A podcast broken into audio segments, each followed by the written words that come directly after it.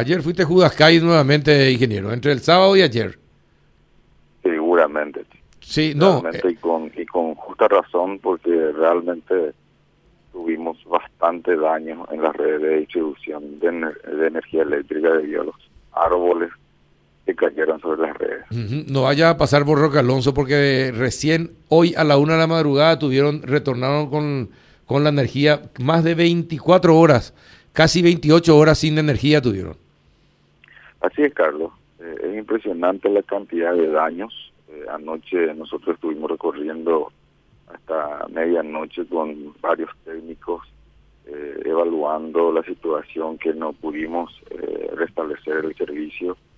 Es impresionante la cantidad de daños registrados en, en varios sectores. De repente ya se repara una parte e intenta restablecer el servicio de la línea de media tensión y nuevamente sale fuera de servicio porque se encuentran eh, nuevas averías en algunos equipos por sobre todas las cosas y el se podría decir el más del 90% debido a, lo- a- los árboles que cayeron sobre las líneas. Eh, a ver, ¿cuánta gente quedó sin energía eléctrica y qué daño ca- eh, causó? ¿Por qué siguen estas, este tipo de tormentas causando daño cada vez que aparecen, ingeniero? Bueno, eh, salieron fuera de servicio 137 alimentadores de 23.000 voltios correspondientes a 23 centros de distribución, es decir, 23 subestaciones de Asunción y área metropolitana, Mm. eh, quedando todavía pendientes cinco líneas de media tensión, es decir, pudimos restablecer el 96% de las líneas de media tensión eh, hasta el momento. Nuestra meta es restablecer el servicio del 100% para este mediodía aproximadamente y con todas las cuadrillas que vamos a trabajar, considerando que también pudimos eh, que traer eh, gente del interior del país para poder reforzar las cuadrillas en Asunción, eh, tenemos como meta restablecer el 100% del suministro de energía eléctrica al día de la fecha. Eh, cierto. De, de todas formas, eh, esto es evitable que estas cosas ocurran. Eh, ¿qué, qué, qué debería hacerse para que esto no ocurra nunca más? Que cada vez que hay una tormenta nos quedemos sin energía eléctrica. Y mientras las líneas sean aéreas, vamos a tener ese tipo de inconvenientes. Lógicamente, con el cambio total de las líneas desnudas, líneas protegidas, se va a minimizar eh, las averías o los fuera de servicio en, en época de temporal. ¿Y cuántos años todavía falta para 100%, cambiar? Ingeniero. 100%, Carlos, Sí. es muy difícil considerando que, eh, por ejemplo, eh, ayer varias esas li- varias líneas con- ya con conductores eh, protegidos salieron fuera de servicio porque eh, cuando los árboles caen sobre la línea, lógicamente que arrastran los postes, rompen los postes y lastimosamente eh, salen fuera de servicio esa línea igualmente, ¿verdad? Eh, el 100% de evitar fuera de servicio en época de temporal solamente con las líneas eh, 100% en forma subterránea, pero eso depende mucho de varios factores para que eso ocurra, ¿verdad? Ujú. Necesita una inversión 10 veces más de, de las inversiones, eh, es decir, el costo, la inversión necesaria es 10 veces más que las líneas aéreas. ¿Y cuánto? A ver, si, si, si siempre se supo que las líneas eh, bajo suelo, bajo tierra eh, son más seguras, eh, dígame por qué no se comienza un proceso de renovación y de cambios y se va haciendo, pero no comenzar es peor que, que seguir manteniendo estas líneas. Además, ¿cuándo van a terminar va a terminar el bendito cambio de, de las líneas protegidas? Eh, eh, ingeniero, ¿cu- cu- ¿cuándo, se- ¿cuándo se podría realizar todo eso? Bueno, primeramente, eh, nosotros tenemos líneas de distribución en forma subterránea en el microcentro de, Ci- de Ciudad Sí. del Este, también en el microcentro de Asunción. De Asunción, sí. ¿verdad? Así mismo ¿verdad? Eh, y, eh, por ejemplo, en este momento eh, estamos terminando la ejecución de una licitación eh, muy importante en el microcentro de Ciudad del Este para poder eh, prácticamente llegar al 90% de las líneas eh, pasando a líneas subterráneas en el microcentro de Ciudad del Este. En Asunción tenemos 13 alimentadores aproximadamente que son totalmente líneas subterráneas. Pero eso eso depende mucho del, del porque cualquier inversión depende de sus ingresos, Carlos. Eh, es decir, eh, el nivel de calidad de servicio también depende del nivel tarifario.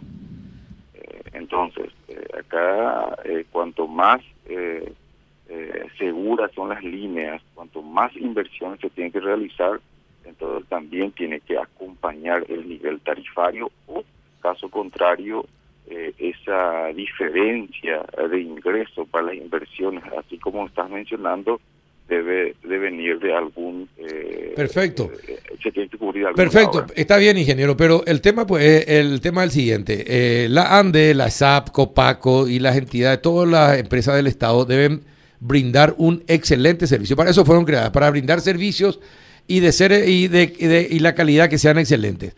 Si vos tenés la tarifa como un factor principal eh, para futuras inversiones y bueno, y se aplica la tarifa que vos crees que la gente va a protestar si es que le das buen servicio y si no hay cortes, eh, nunca hay cortes, venga lo que venga, vos tenés el servicio asegurado, ¿vos crees que la gente va a protestar por el, por, por el precio? La gente protesta, la gente protesta porque le das mal servicio y querés elevar el nivel de la tarifa. Pero si vos le das un buen servicio y demostrás que estás gastando bien eh, la plata que te está pagando el usuario, la gente va a aceptar, ingeniero, pero lo que la gente no acepta es que le quieras elevar el servicio para seguir pagando, para seguir mejorando los salarios de los funcionarios y el servicio sigue siendo pésimo. Es importante, Carlos, mencionar que nosotros a nivel del sistema interconectado nacional estamos pero mucho mejor hoy en día considerando que eh, hasta hace 10 años atrás, por ejemplo, uno de los inconvenientes que teníamos también estaba en la línea de transmisión. Es decir, hoy en día ya no tenemos ese inconveniente. Es decir, tenemos todavía el problema en distribución. Eh, dentro de la cadena, digamos, del suministro de energía eléctrica, desde generación hasta distribución, eh, por suerte no tenemos todavía problema en generación. Hoy en día estamos con un sistema de transmisión eh, eh, sin inconveniente. La, capacidad, la capacidad de transmisión y transformación del sistema de interconectado nacional está ah, preparada para poder atender la demanda del suministro de energía eléctrica a nivel nacional. Es decir, ya no tenemos ese inconveniente. En este momento lo que se está haciendo es las inversiones, eh, digamos, en distribución, que sería la última parte dentro de la cadena desde la generación hasta el usuario final. Por tal motivo, las inversiones que se está realizando es muy importante. Eh, usted sabe muy bien, porque mencionas el tema del cambio de conductores de nuevo protegidos, que son inversiones que realmente va a cambiar eh, definitivamente la calidad de servicio en el sistema de distribución. Y por otro lado, también el tema de la incorporación de la tecnología en el sistema de distribución. Ahora, de todas las líneas, ingeniero... Para poder, para, para poder mejorar sustancialmente la operación del sistema y optimizar de esa manera eh, eh, la, la, la parte operativa, para poder agilizar la reposición de servicios y en ese contexto la semana pasada firmamos un contrato con la CAF por un monto de 250 millones de dólares, donde 100 millones de dólares se va a invertir justamente en la incorporación de la tecnología en el sistema de distribución a los efectos de eh, a los efectos de mejorar sustancialmente en la operación del sistema y agilizar la reposición de servicio, eh, minimizar, eh, digamos, los impactos eh, aislar las zonas averiadas, es decir, para poder sustancialmente mejorar el sistema de distribución. Ahora, ingeniero, hoy 16 de noviembre, al 16 de noviembre del 2020, ¿qué porcentaje de las líneas eh, ya se cambiaron y se pusieron las protegidas? 30%. 30%. ¿Desde hace cuánto, y hace cuánto tiempo, hace cuántos años comenzó el cambio eh, por, la, por las líneas protegidas? Y realmente el proceso de decisión así eh, decidida, digamos, Eh, fue desde el año 2017 que empezó la primera licitación importante y por varios motivos desde el año pasado eh, comenzó a realizar esos, esos cambios que realmente en forma masiva. Bueno, mire, nosotros acá escuchamos, hace más años, escuchamos sinceramente hablando, el tema de que se están cambiando las líneas por la, eh, eh, las desnudas por las protegidas, etcétera, etcétera. Se está tratando de evitar que los árboles se planten cerca, etcétera. Todo escuchamos. De, pero solamente teniendo en cuenta lo que usted dice, en 30, en tres años, 30%. Se ejecutaba en forma aislada, Carlos. Ahora sí existe una licitación exclusivamente para el cambio de conductores, cuál es la licitación 1207, mm. que está en proceso de ejecución, que está cerca de los 50% de la ejecución de ese contrato. Bueno, está bien. Con una eh, inversión de 120 millones de dólares y en este momento eh, ya nuevamente contamos con, con el mismo monto que está en proceso de la evaluación del PIB de base y condiciones para poder lanzar una nueva licitación con el mismo monto. Esto entonces, esto va a cubrir el 100%, este monto. No, todavía. Va a llegar al 50%. Al 50%. ¿Y en cuánto tiempo cree usted, en cuánto tiempo de, en cuánto tiempo usted que se cambiarían ese 20% restante? Tres años. ¿Otra vez? ¿Y por qué tarda, ¿y por qué tarda tanto? Aproximadamente tres años eh, de, ejecución de este contrato. La experiencia que tuvimos es que eh, muchas veces eh, es bastante complicada la ejecución considerando que tenemos que realizar cortes programados para poder cambiar los conductores, entonces no es tan rápido. Pero de todas maneras, Carlos, no hay necesidad de cambiar el 100% todavía. Nosotros podemos cambiar sustancialmente incorporando tecnología, por ejemplo, las llaves que le comandaba, ¿verdad? Que tenemos ya en proceso, ya vamos a iniciar a instalar, son 1.400 llaves que vamos a instalar eh, en las redes. ¿Qué significa eso? Donde si ocurre algún fuera de servicio en un alimentador, va a actuar automáticamente esa llave y va a aislar la zona averiada. Es decir, eh, no vamos a esperar nosotros que se cambie el 100% para decir que vamos a cambiar. Ahora, pero, pero ingeniero, eh, ahora ingeniero, la solución de fondo. Está bien, ingeniero. Eh, el, sistema de los cables protegidos, algo seguramente ustedes entenderán, algo mejorará supuestamente la distribución de la energía. Pero yo te puedo asegurar que la gente no, no sabe eso, no entiende eso y hasta no le importa. Lo que la gente quiere es que no haya más cortes de energía no importa si son con líneas, si las líneas de distribución son desnudas, protegidas, subterráneas, aéreas, aéreas. Lo que la gente quiere es eficiencia, que no se corte la energía, eh, la energía eléctrica. Salvo que venga un huracán, que es imposible que venga un huracán, Dios quiera que nunca venga, ¿verdad? Eh, por el país. Pero eh, eso es lo que quiere la gente, ingeniero. Y por eso te preguntaba, otra vez tres años para tener el 50% nomás. las líneas subterráneas, y si tuvieran que hacerse, eh, ¿En cuánto tiempo se podría tener todas las líneas subterráneas, por ejemplo, en, en, el, en el área metropolitana, por sobre todas las cosas, y las principales ciudades del país? Primeramente, Carlos, tenemos que ver el financiamiento para el efecto. Yo no voy a ser irresponsable y decir que vamos a empezar a realizar este tipo de inversiones, pero sí lo que se está haciendo, eh, y te reitero, lo que nosotros estamos como, como política de modernización del sistema, tema de distribución nos estamos eh, abocando a dos acciones principales. El cambio de conductores de nudos a conductores protegidos y la incorporación de la tecnología en el sistema de distribución.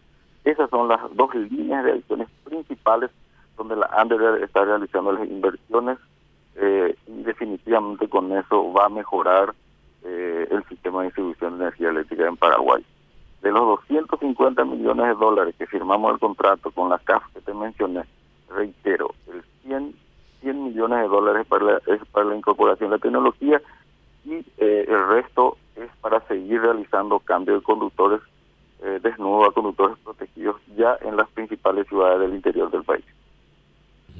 Juanito, una consulta al, No, y con respecto a esos lugares que todavía tienen este, la no provisión de la energía eléctrica, supongo que son casos más puntuales, eh, problemas de la zona. Eh, ¿Cuánto tiempo más tendrían que esperar ellos para tener la energía repuesta, sobre todo en eh, la zona de Mariano y otros puntos más que Hasta mediodía eh, tenemos como meta eh, restablecer el servicio de las líneas de media tensión, es decir, de los alimentadores principales, que tenemos en este momento cinco. Y para el día de la fecha tenemos como meta eh, restablecer el 100% del suministro de energía eléctrica registrado debido al temporal en Asunción y área metropolitana. Bueno, acá me, dicen, acá me dicen en Roca Alonso todavía hay zonas sin, sin energía. ¿eh? Sí, tenemos todavía varios sectores, eh, varios sectores por tal motivo, e inclusive hoy estamos reforzando la cantidad de cuadrillas. Este fin de semana estuvimos trabajando con 93 cuadrillas eh, en Asunción y área metropolitana y para el día de la fecha vamos a trabajar con 120 cuadrillas considerando que también pedimos apoyo a las otras agencias regionales que ya repararon las averías eh, registradas este fin de semana en esos lugares. Ingeniero, acá los oyentes eh, nos envían fotos de las los postes de la Ande eh, que se están poniendo entre árboles. Si el árbol es el peor enemigo de los cables, ¿por qué se hace eso? No, no, nosotros no colocamos entre árboles. Le puedo enviar la, le puedo, línea, le puedo enviar las fotos. ¿eh? no, no, no. Después aparecen los árboles. Después aparecen, lógicamente, cuando nosotros construimos la línea, siempre procuramos realizar una poda y, o, de repente evitar eh, colocar las líneas donde están los árboles, ¿verdad? Mm. Después aparecen los árboles. Ahora, Juanito, eh, perdón, ingeniero. Perdón, ¿en cuánto tiempo eh, crece un árbol hasta llegar a la altura de, la, de las torres de la Ande, por ejemplo? ¿Vos, Juanito, algo de botánica? Depende de qué tipo de especie es, ¿verdad? Eh, anualmente nosotros tenemos que hacer una vez el, el corte de ramas en todas las líneas. El tema es que por, en la ciudad y en los alrededores hay muchos árboles ya de muchos años gigantes. Tal vez usted me diga, bueno, pero no tenemos dónde colocar otro lado, las líneas tienen que pasar por ahí. ¿Qué se hace entonces? ¿Hay una, no sé, una especie de acuerdo con qué? ¿Con la municipalidad tendría que ser o con este, gente de, ambiente, ¿verdad? de medio ambiente, para ver si esos árboles pueden ser sacados y reforestar otro lado? O sea, algo, porque la mayoría de las columnas que vemos ahora abajo, ¿no? Uno se pregunta cómo las columnas de, de cemento pueden caer con las varillas reforzadas que tienen adentro. Bueno, son los árboles que se caen ahí. Eh, ¿Qué es lo que se puede hacer para, para el futuro entonces? Porque los árboles están ahí hace años. No, definitivamente. Lo que nosotros hacemos es poda. Cortamos eh, y por tal motivo es que nuevamente cada año tenemos que hacer, ¿verdad? Porque es lo que hacemos. Nosotros no cortamos el árbol el, el 100% de raíz, ¿verdad? Lo que hacemos es evitar que toquen las ramas las líneas de distribución tanto en media o en baja tensión, ¿verdad? Eso es lo que hacemos. Claro, ahora ingeniero, si ya está la situación así, entonces la poda tiene que ser permanente, tiene que ser, tiene que ser sistemática y deberían tener, si es que la ANDE se va a encargar de eso, deberían tener todo una, un área, eh, una oficina, eh, una dirección que se encargue exclusivamente de la poda, de tal manera que no dañe eh, a las líneas de distribución de la ANDE ni las desnudas y mucho menos las protegidas, que son las más nuevas. Tenemos un departamento eh, que se llama Departamento Forestal que se encarga eh, anualmente a planificar eh, el trabajo de poda de árboles. Es insuficiente, lógicamente, considerando la cantidad de árboles que tenemos en la zona a nivel nacional.